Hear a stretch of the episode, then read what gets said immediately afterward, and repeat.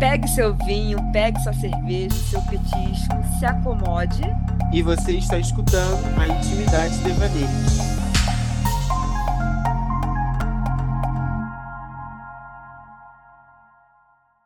Oi, pessoal, me chamo Fernanda e hoje é o dia de eu gravar o podcast sozinha. Confesso que, que esse dia me causou bastante apreensão, né? Ainda mais que o Gabriel fez um podcast lindo, de uma sensibilidade tremenda. E eu fiquei assim, nossa, pensando, falei, meu Deus, o que que, o que, que eu tenho, sabe, para falar? O que que, o que que eu posso falar que vai acrescentar o outro, que vai tocar o outro? E aí o Gabriel falou, ah, fala de você, sabe? Fala da sua personalidade, fala do seu jeito de ser. A ideia é a gente falar da gente mesmo. É, de fato, essa é a ideia, porque o nome do, do podcast é Intimidade Devaneios. Mas é tão difícil a gente falar da gente, né? É tão difícil a gente se abrir assim, né? Para pessoas que a gente não conhece, porque os nossos ouvintes têm, têm bastante gente que conhece, né? Que a gente, enfim, familiares, amigos, mas também tem pessoas que a gente não conhece. E é tão, é, é tão íntimo, né? Tão, tão nosso, que, que é difícil, né, a gente abrir isso. Mas eu vou tentar, né? Vou tentar. Eu, eu confesso que eu não sei por onde começar, eu não sei muito bem sobre o que falar. Então eu só vou vir falando o que vem na minha cabeça, tá? Eu não planejei nada, eu não, não organizei nada. E o que vier na minha cabeça, eu vou jogando aqui e vocês vão tentando assimilar, tá? Mas eu espero de coração que vocês gostem, né? Espero que, que vocês se identifiquem. E é isso aí. Eu, ao contrário do Gabriel, assim, eu tô bem dentro do padrão da sociedade, né? Eu sou hétero, eu sou branca, é, o meu corpo está dentro do padrão, então eu não tenho, eu não, eu não enfrento questões tão fortes assim, né? Mas eu tenho questões internas dentro de mim e questões como uma, como mulher, né? Como adulta, que eu vou tentar aqui é, explanar para vocês. Eu não sei se eu queria. Acho que eu queria começar assim. Porque todo mundo conhece uma versão de mim, né? Tem a versão irmã. É, inclusive, minha irmã fez uma tatuagem em homenagem a mim. Fiquei mega feliz. Até chorei. Enfim, mas eu tenho a versão irmã. Eu tenho a versão filha. Né? Eu tenho a versão amiga. É, a versão esposa, né? Porque agora eu sou. Eu sou esposa de alguém, né? Eu sou casada. Enfim, mas eu fiquei pensando, né? É, se eu tiro essas versões, o que, que sobra, né? De mim? É, quem, quem sou eu, né? E até hoje eu não sei responder e de repente eu nunca saiba responder o que, que é isso, né? Mas eu vou começar falando do, do, meu, do meu jeito de ser, né? Como é, como é que eu sou assim na minha vida? Eu sou uma pessoa e assim, eu, eu sou assim desde pequena, né? Que eu sempre tive uma, uma certa urgência para as coisas, né? É... Eu preciso, eu sempre, eu preciso alcançar o topo né, da minha vida profissional o quanto antes. Eu precisava sair de casa o quanto antes, né? Eu precisava é... amadurecer o quanto antes, né? Meus pais nunca me exigiram isso, nunca exigiram que nunca exigiram que a gente amadurecesse, pelo contrário, né? É, sempre lutaram para que a gente respeitassem as nossas etapas. Eu acho que é por isso que eu não perdi tanta coisa assim, né, da minha vida, porque sempre teve meus pais ali para me puxar, porque eu sempre quis dar passos mais largos do que eu poderia dar, né? Eu sempre coloquei a carroça na frente dos bois. Então, com 15 anos, eu me relacionei com uma pessoa sete anos mais velha do que eu. E claro que esse relacionamento nunca ia dar certo, né? Porque Afinal de contas, é uma adolescente e um adulto se relacionando, então nunca quer dar certo, a gente está em momentos diferentes. Nem se eu quisesse muito alcançar a maturidade né, que a pessoa tinha ou que a pessoa demandava, eu não conseguiria por falta de experiência, né? Mas eu sou esse tipo de pessoa, né? Eu sempre escutei na minha vida também que eu era uma pessoa muito madura e eu sempre me dei muito bem com pessoas mais velhas do que eu. Então eu sempre. Nossa, eu sou mega madura, eu, sei, eu sempre tive esse ar de prepotência, né?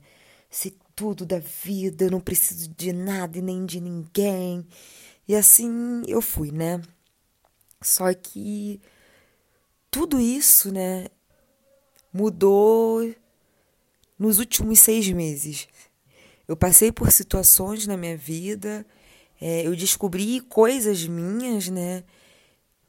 Que eu nunca tinha descoberto, né? E aí eu percebi que eu não era essa essa essa adulta, né, que eu julgava ser.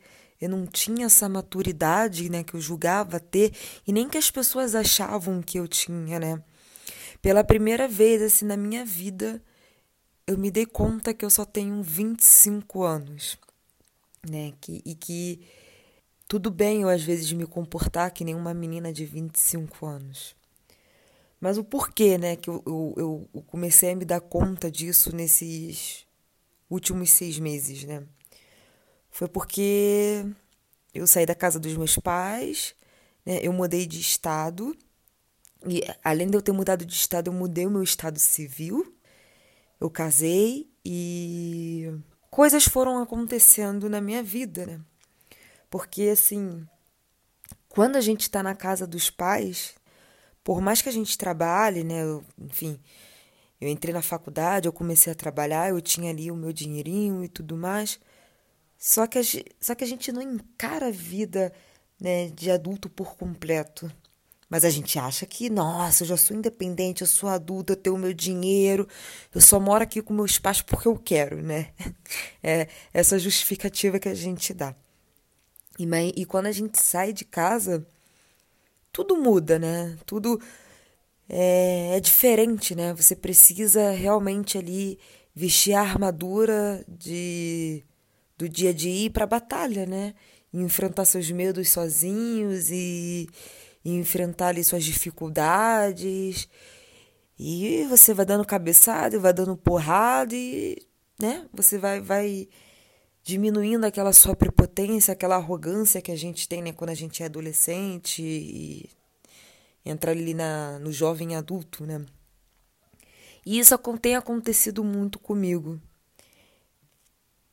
Eu, eu me mudei pro, pro sul, né? Eu já falei isso em alguns podcasts. É, eu achava que a mudança seria super tranquila, né? Seria, nossa, o momento da minha liberdade, eu teria a minha casa. E a mudança não foi tão tranquila quanto eu esperava, né? Eu senti mais falta do que eu imaginava da minha família, mais falta do que eu imaginava dos meus amigos, né? Da cidade onde eu, enfim, fui nascida e criada. E é engraçado porque assim, Sempre quando rolavam uns assuntos lá em casa, né, de ah, sair de casa e tudo mais, é, minha mãe sempre falava, ah, porque a Fernanda é muito independente. No dia que a Fernanda sair de casa, capaz da Fernanda é, não voltar mais, né? E nem meu pai falava que eu, que eu não ia mais ligar para eles, né? E, e, aconteceu assim completamente o inverso, né? Hoje, hoje eu vejo que eu preciso mais da minha família do que eu imaginava, né? E hoje eu percebo o quanto eles são importantes na minha vida. A minha mãe, assim, é minha melhor amiga, sabe? A minha mãe é aquela pessoa que, nossa, quando o bicho tá pegando, eu ligo para ela, eu choro, eu desabafo, eu peço ajuda. E eu não tinha essa relação com a minha mãe, né, quando eu convivia com ela. É, eu, eu, passei a ter esse olhar depois que eu saí de casa. Até um pouquinho antes, né? Antes de eu sair de casa, assim. Eu já tinha uma relação, mas depois que eu comecei a terapia e que eu comecei a entender melhor os meus pais, né? Que eu comecei a entender melhor o nosso relacionamento, tudo mudou, né? Eu parei de ver os meus pais ter aquela visão de de menina mimada, né? Aquela visão de criança infantil, de que meus pais não eram meus amigos, eram meus inimigos, né? Eu, eu larguei isso para trás. E que bom que eu larguei isso para trás, né? Eu ligo para minha mãe, para meu pai assim, toda semana. Meu pai, o meu pai nem tanto porque meu pai ele, enfim, ele não mexe no telefone, ele não pega o celular de jeito nenhum, então é difícil entrar em contato com meu pai. E assim, que louco, né? Assim, eu, eu acho isso muito doido. Como é que a gente a gente precisa sair da, no, da nossa casa, né, pra gente saber a importância da, da família, né, na nossa vida. Não que eu não soubesse, né? Eu sempre soube o que, que minha família era para mim, eu sempre soube que no final eu poderia brigar, eu poderia sentir raiva, né? Eu poderia, enfim, desejar sair de casa, mas eu sabia que no final era eles que estariam ali por mim sempre. Isso aí eu sempre tive muito nítido na minha cabeça. Mas hoje eu consigo compreender melhor, sabe? Eu sinto aquela saudade, eu sinto a vontade de estar por perto. E assim, a minha relação, eu tenho dois irmãos, né? Um irmão mais velho e uma irmã mais nova. A minha relação com meu irmão sempre foi muito boa. Eu nunca tive problema com meu irmão mais velho. Pelo contrário, a gente se entende muito, né? É, eu e minha irmã, a gente tem um jeito mais ou menos assim parecido de levar a vida, né? Enfim, e ele, além disso, além disso, ele é bem mais velho do que eu, né? É seis anos mais velho do que eu. Então, e o meu irmão sempre foi muito meu amigo, sabe? Meu irmão já me ajudou em diversos momentos. Meu irmão é aquela pessoa que dá conselho, a gente não tem uma relação de ai, tá se abraçando e tá dizendo que se ama. Não, a gente só diz eu te amo em datas comemorativas, mas eu sei que eu posso contar com meu irmão sempre. A minha irmã, a gente tem uma diferença muito pouca de idade, a gente dividia quarto. Então eu e minha irmã, a gente sempre brigou muito. Nossa senhora, eu e minha irmã, a gente era que nem Tom e Jerry, sabe? E depois que eu saí de casa, assim, eu vejo que a relação que eu tenho, que eu tenho com o meu irmão mais velho, né, de pedir conselho para ele, né? Ou então de às vezes contar alguma coisa da minha vida para ele, de escutar o que ele tem para falar. Eu escuto muito o que o meu irmão tem a dizer. Eu absorvo isso. Eu tenho tido com a minha irmã mais nova, né? Coisa que eu nunca tive, né? É, minha irmã mais nova hoje me procura para desabafar. Enfim, eu acho isso bacana, né? Quando, quando a gente morava junto, a gente não tinha essa relação. Na verdade, era uma relação de, de irmão que se pegava o tempo todo. Aí minha irmã, a gente não podia se olhar que a gente tava. O que, que é? Tá me olhando por quê? Que não sei o que, sabe? Um negócio meio bizarro, assim, né? E a gente brigava por qualquer coisa. Era uma luz que tava. que deixou acesa, era porque bateu a porta do guarda-roupa, enfim, né?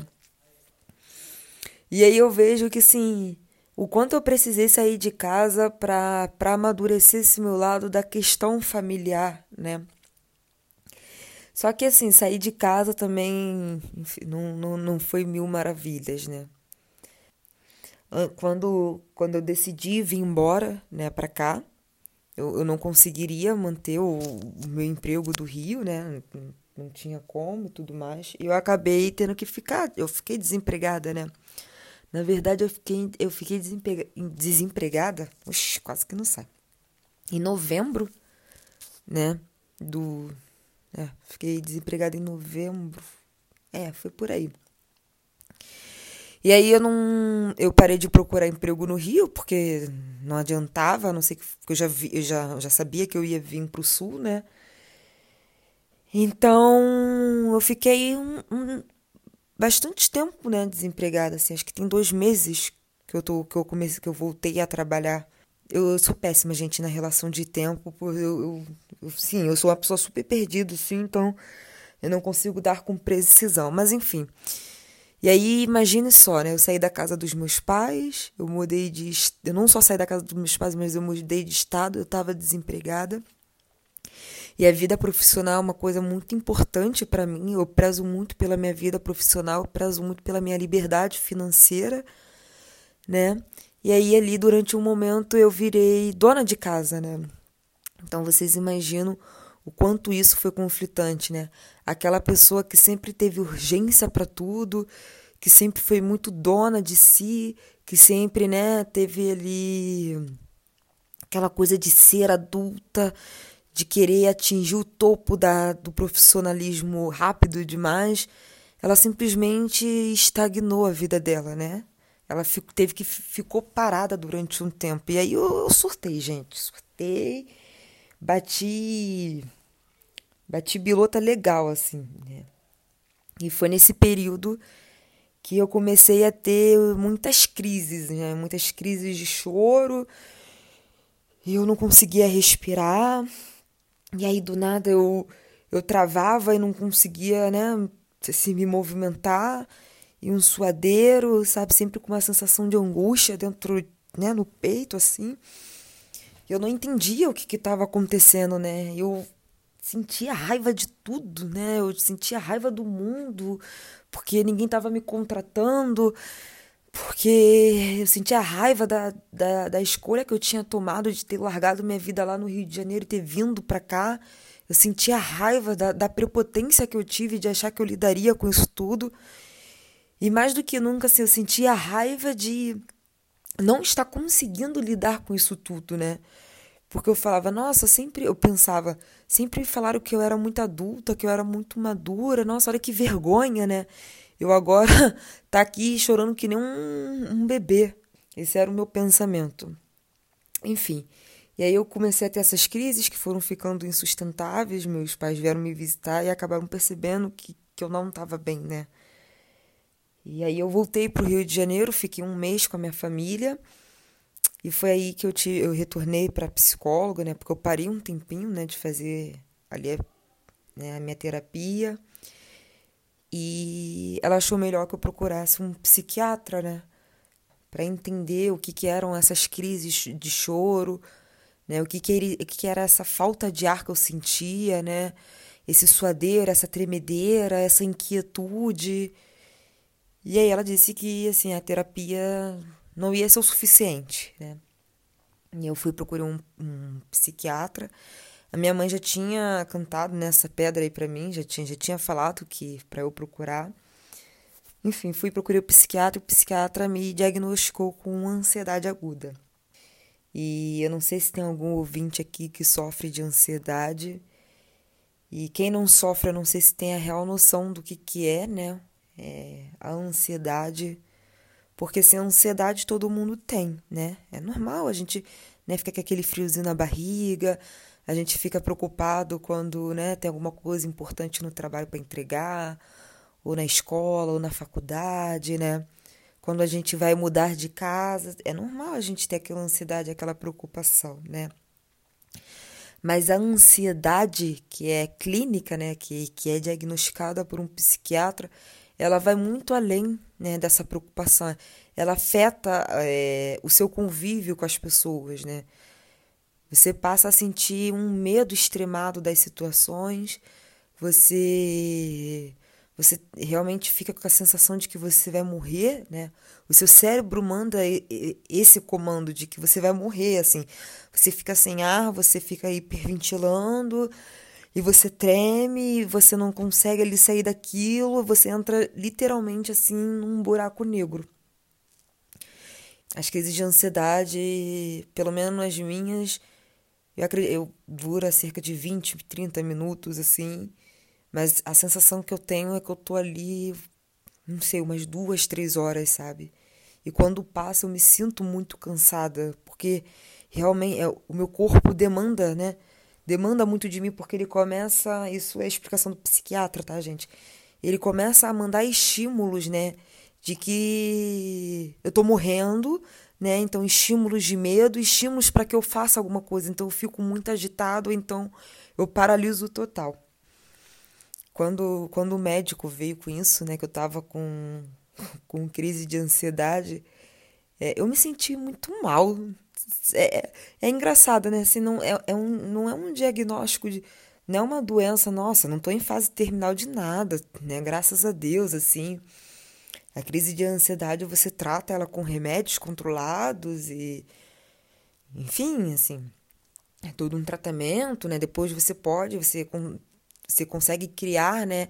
Mecanismos para conseguir é, sair ali da crise de ansiedade, ou então quando você percebe que você está prestes a ter uma crise de ansiedade, né, você, você, você acaba desenvolvendo né, mecanismo, respiração e tudo mais. E tem gente que consegue se livrar dos remédios, né? Mas o meu ainda está muito na fase inicial, né? O tratamento, então eu ainda preciso dos remédios. E aí eu, eu fiquei, eu fiquei assim, quando, quando o médico me disse, né? Eu fiquei muito puta, a verdade é essa, puta, sabe? Com raiva de mim. Porque caralho, eu, eu, falava, por que, que eu tô tendo crise de ansiedade? Tipo, quem sou eu na fila do pão para ter crise de ansiedade? Porque eu sempre diminuí os meus problemas, sabe? Eu sempre fui aquela pessoa que pensava, tipo, eu começava a reclamar de alguma coisa, eu pensava assim, ai, não, não vou reclamar não, porque tem gente que tá morrendo, né? Hum, tem gente aí que tá desempregada, nossa, tem gente que tá com doença, tem gente lutando contra o câncer, tem gente lutando contra a AIDS, né? Quem sou eu para reclamar de alguma coisa? E aí a minha psicóloga ela fala, é, o, o problema do outro não anula os seus problemas, sabe? Aceita, aprenda a respeitar, né, as suas questões, os seus problemas. E eu tenho muita dificuldade, né, nisso, porque eu tenho tudo, sabe, na vida. Nunca, nunca me faltou nada, assim, né? Eu nunca passei por uma por necessidade, né? Eu nunca lidei com grandes perdas assim na minha vida, né? Então eu, eu, eu acho tão injusto, sabe? Eu, eu, eu, eu me acho injusta, eu me acho ingrata.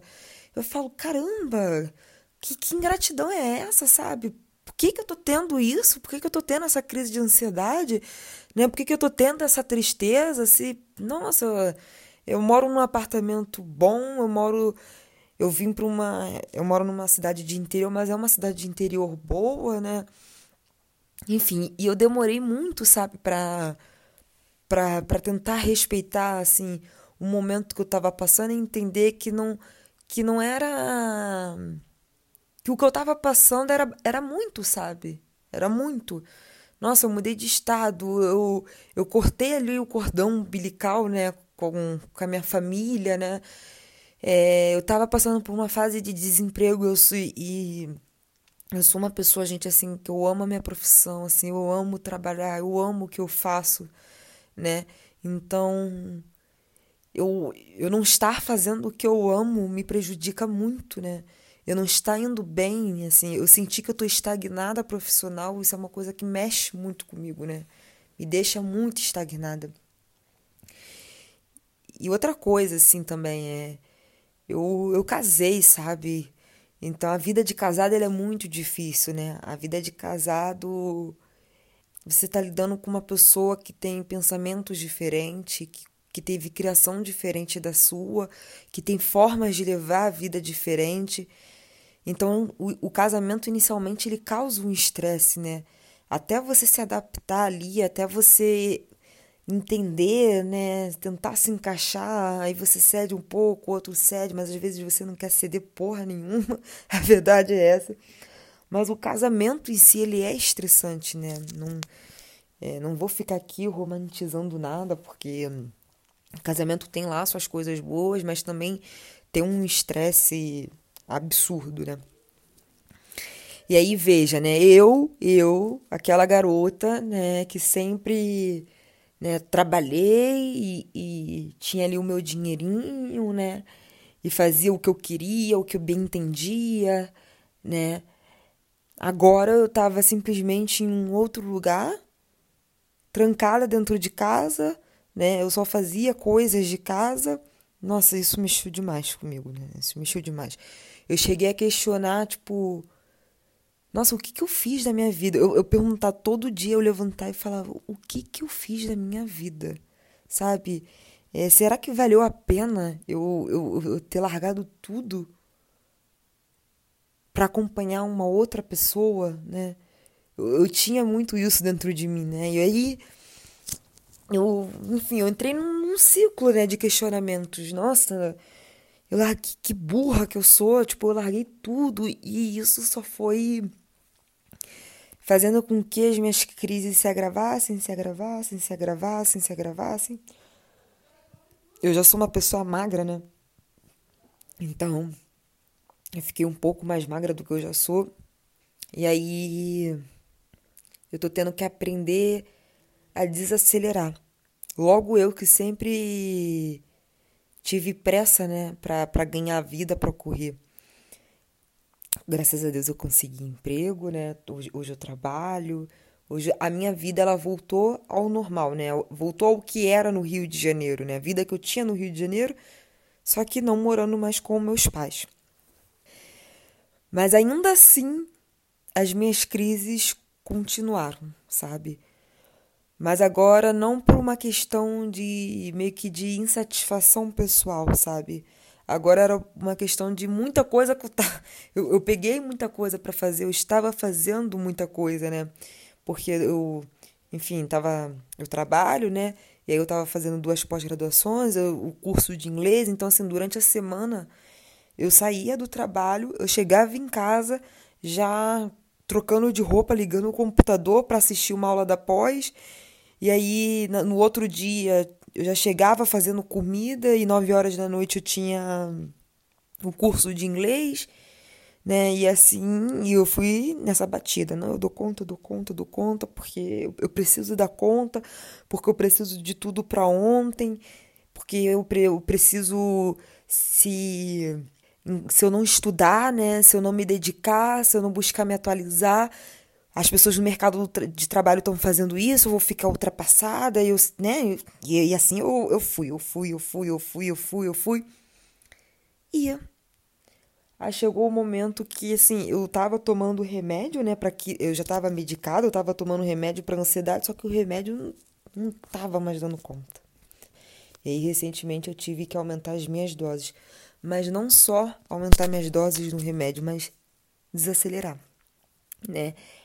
É, por mais que eu queira fazer as coisas tudo muito rápido, o meu corpo, a minha mente não, não consegue acompanhar, sabe? Então eu tive que dar uma pausa aí no, no meu curso de inglês, pelo menos um mês. Foi esse o limite que eu dei, gente. Um mês só que eu vou ficar parada. Depois disso eu vou voltar. Eu, hein? Que ideia. Meu cérebro vai ter que entender. Ele vai ter que dar o gás dele aí, né? assim, brincadeiras à parte. Eu parei com com inglês agora, né? Vou ficar aí um mês parada. É, a outra pós-graduação, ela já estava no finalzinho, né? Então parei de assistir as aulas, confesso. Aí só vou mandar um e-mail mesmo para pegar meu currículo, meu currículo não, meu diploma. Não vou assistir as aulas, gente. Eu tô bem cansado, não vou. E tá tudo bem, tá? Tá tudo bem. Eu assisti mais de 75% da minha pós. Tá ótimo. Já já adquiri ali o conhecimento. Não venham me julgar não, pelo amor de Deus. E agora eu só vou ficar com trabalho e só com uma pós, né?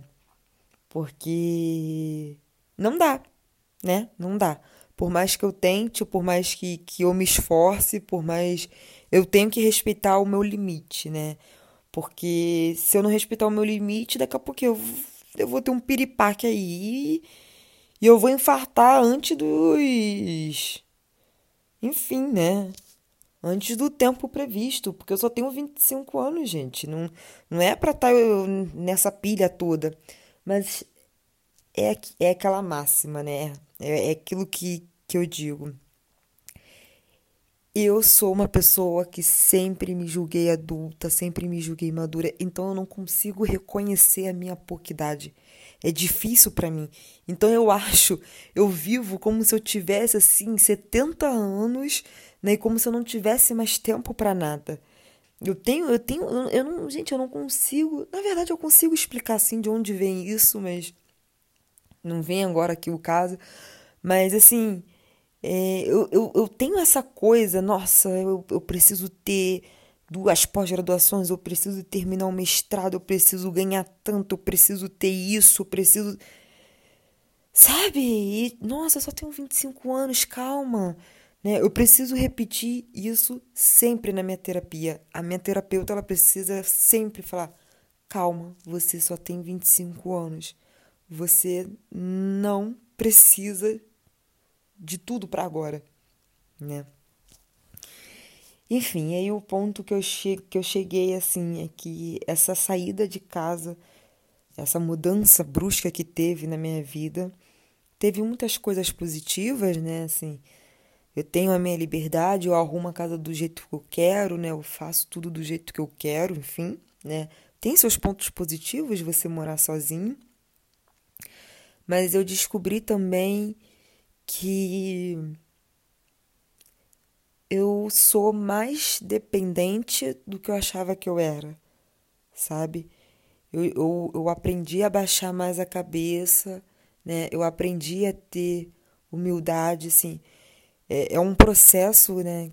Que para mim está sendo muito libertador, mas está sendo muito doloroso também, né? Porque eu sinto que tudo que eu acreditava, né? Tudo que, que, que eu planejava para minha vida não vai acontecer do jeito que eu queria, né? Que a vida é assim, né? A gente pode planejar 500 vezes, mas vão acontecer milhares de coisas ali, né, que que vou, enfim, inevitavelmente vai vai acabar fazendo com que você saia do planejamento. Então, eu vou ter que entender que não, eu não vou eu não vou ficar fluente em inglês esse ano, não, eu não vou terminar meu inglês esse ano, né? Inicialmente aí eu vou dar essa pausa de um mês, mas se precisar de mais eu vou eu fico, vou ficar mais um tempo. É, não, eu não vou terminar minha pós não vou conseguir antecipar minha pós-graduação e terminar agora.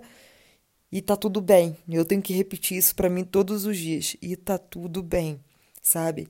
E tá tudo bem eu pedir ajuda, e tá tudo bem eu não aguentar, porque eu acredito que assim, eu cheguei nesse nesse ápice, né? de, de, ter, de ter ansiedade aguda, aguda e de começar a ter crise de ansiedade, porque eu sou muito teimosa, assim, sabe? Eu, eu nunca quero pedir ajuda para ninguém. Eu sempre quero, eu sempre demonstro para as pessoas que eu sou muito forte, que eu sou muito bem resolvida, né? Eu, eu, eu sou forte, assim, né? Eu sou forte. Mas ninguém, ninguém consegue viver sozinho, né? Ninguém consegue resolver tudo sozinho. A gente precisa das pessoas, né? E eu aprendi da pior maneira possível, né? Que eu não sou o Batman nem a Mulher Maravilha, que eu preciso das pessoas. E, que, e, e como é bom a gente precisar das pessoas, sabe? Como é bom a gente ter uma rede de apoio. Mas eu sempre fui aquela pessoa que não, eu resolvo tudo sozinha, eu não preciso de ninguém, eu sou uma fortaleza. Mas eu sempre fui assim porque eu sempre quis ser a fortaleza para as pessoas, né?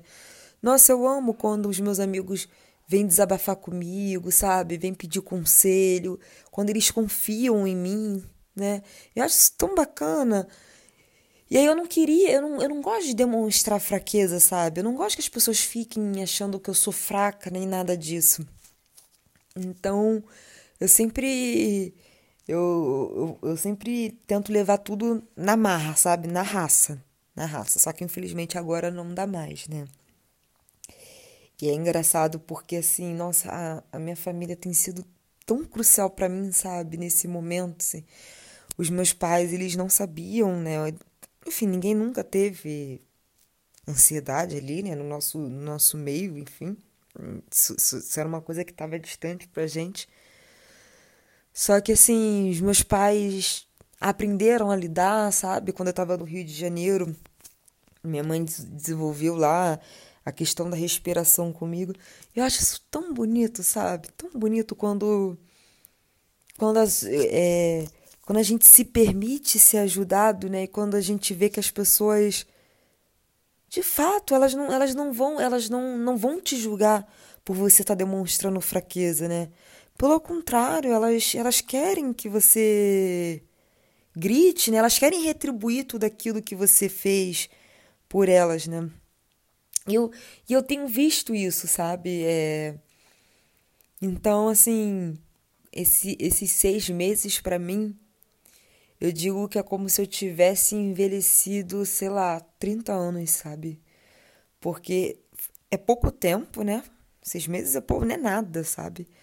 Mas eu já aprendi tanta coisa, sabe? Tanta coisa. Eu já aprendi, eu, já, eu tô aprendendo a respeitar o meu limite. Eu tô aprendendo que a vida é dura, mas que ela também tem suas coisas boas, né? Que o mundo tá cheio de pessoas cruéis, mas a gente ainda vai encontrar pessoas bacanas no nosso caminho, assim. Nossa, eu encontrei tanta gente bacana. Eu fiz tanta amizade bacana, sabe? que eu nem esperava. Eu sempre tive uma certa ali, desconfiança né, das pessoas e tudo mais. Mas tem passado pessoas tão legais assim na minha vida, né? Eu tenho compartilhado tanto, tantas experiências, mas acima de tudo eu tenho aprendido, né? Eu tenho aprendido a baixar um pouco mais a bola, eu tenho aprendido a escutar mais. Nossa, gente, como eu aprendi a escutar mais, sabe? Como eu aprendi a parar de falar e escutar mais o outro, e escutar o que o outro tem a dizer, o que o outro tem a passar. E assim, hoje eu me sinto. Hoje eu sou uma nova Fernanda, assim. Quem me conheceu seis meses atrás não me conhece mais, sabe? A gente vai precisar ir marcar um, um vinhozinho pra gente conversar, porque eu mudei tanto, gente, tanto, tanto, tanto. Eu me desconstruí tanto, eu evolui tanto, eu regredi tanto que eu às vezes eu me olho e eu me acho irreconhecível, sabe? Mas eu, isso faz parte do processo, né? Isso faz parte ali do aprendizado, isso faz parte da vida. É, que bom que eu tenho uma família do meu lado, que bom que eu tenho amigos verdadeiros do meu lado e que eu consigo, sabe, ter todo esse apoio para para eu poder me descobrir, né, para eu poder errar, voltar e levantar e tudo mais. Ah, eu acho que eu já estou falando bastante aqui.